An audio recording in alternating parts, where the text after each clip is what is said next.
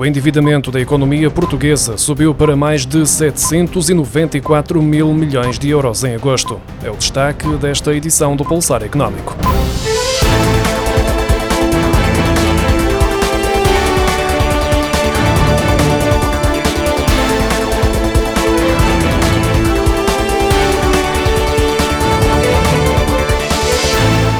Endividamento da economia portuguesa, que inclui todos os agentes económicos, à exceção da banca, aumentou para 794.400 milhões de euros em agosto, de acordo com os dados divulgados esta segunda-feira pelo Banco de Portugal. Trata-se de uma subida de 500 milhões de euros depois de ter sido verificada uma redução em julho. No caso particular do endividamento do setor público, que inclui as administrações públicas e as empresas públicas, caiu 700 milhões de euros em agosto, para um total de 355.900 200 milhões de euros. Já o endividamento do setor privado, categoria que engloba os particulares e as empresas privadas, aumentou 1.200 milhões de euros para 438.400 milhões de euros. O endividamento das empresas privadas cresceu 1.300 milhões de euros junto do exterior, mas diminuiu 400 milhões de euros junto do setor financeiro. O endividamento dos particulares subiu 400 milhões de euros, maioritariamente junto do setor financeiro.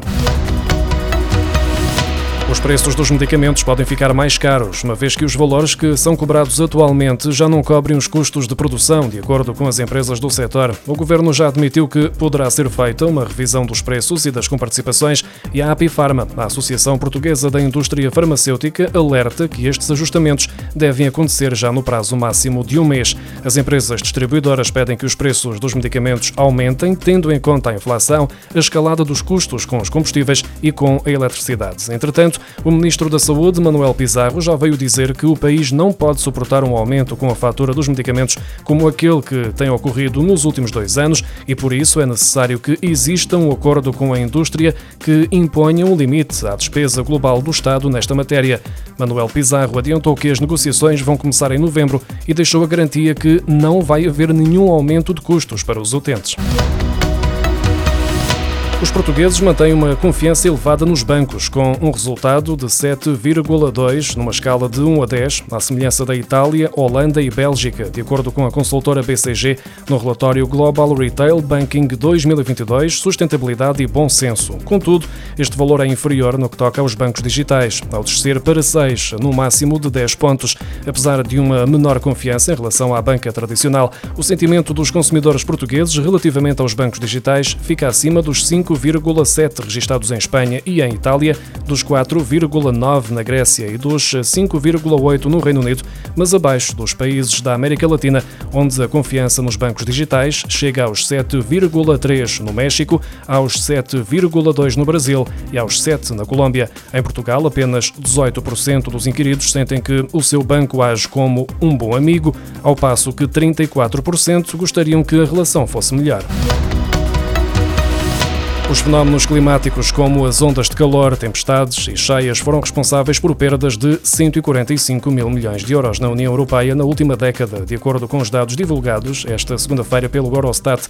Os indicadores apontam que estes custos devem continuar a aumentar nos próximos anos, tendo em conta que a média dos últimos 30 anos de perdas económicas relacionadas com o clima mostra uma tendência crescente, ao registrar uma subida de 2% na última década. Só em 2020, os custos que resultaram das alterações climáticas climáticas ultrapassaram os 12 mil milhões de euros, ainda assim um valor inferior aos 27.900 milhões de euros registados em 2017. Por outro lado, 2012 foi o ano com menos perdas, ao estarem contabilizados 3.700 milhões de euros. Em Portugal, as perdas económicas devido às alterações climáticas rondam os 8,55 euros por habitante, valor acima da média de 4 euros por habitante da Eslovénia e da Eslováquia. O Conselho da União Europeia deu esta segunda-feira a aprovação final à diretiva sobre o carregador universal para smartphones e tablets através de uma porta USB-C, formato que será obrigatório em todos os dispositivos a partir de 2024. Em comunicado, o Conselho da União Europeia sublinha que depois da entrada em vigor desta obrigatoriedade imposta aos fabricantes, já não será necessário comprar um carregador diferente cada vez que o consumidor comprar um novo telemóvel ou dispositivo semelhante, tendo em conta que será possível carregar todos os dispositivos com com o mesmo carregador.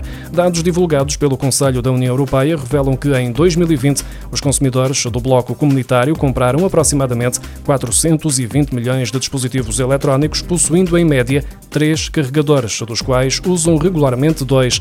Por ano, a União Europeia tem registado 11 mil toneladas de resíduos eletrónicos. A Segurança Social fez esta segunda-feira o pagamento do apoio de 125 euros a todos os beneficiários, de acordo com o gabinete do Ministério do Trabalho, Solidariedade e Segurança Social. Em causa está o apoio de 125 euros e de 50 euros por descendente, criado pelo Governo com o objetivo de minimizar o impacto da inflação e que chegará a 1 milhão e 600 mil pessoas através da Segurança Social, uma vez que se tratam de beneficiários de prestações sociais. No caso de titulares de rendimentos, o pagamento de 125 euros euros, acrescido de 50 euros por cada filho até aos 24 anos, é efetuado pela Autoridade Tributária e Aduaneira, pagamento que teve início na semana passada a uma média de 500 mil por dia. A medida abrange quem tem um rendimento bruto até 2.700 euros por mês, titulares de rendimentos e também beneficiários de determinadas prestações sociais.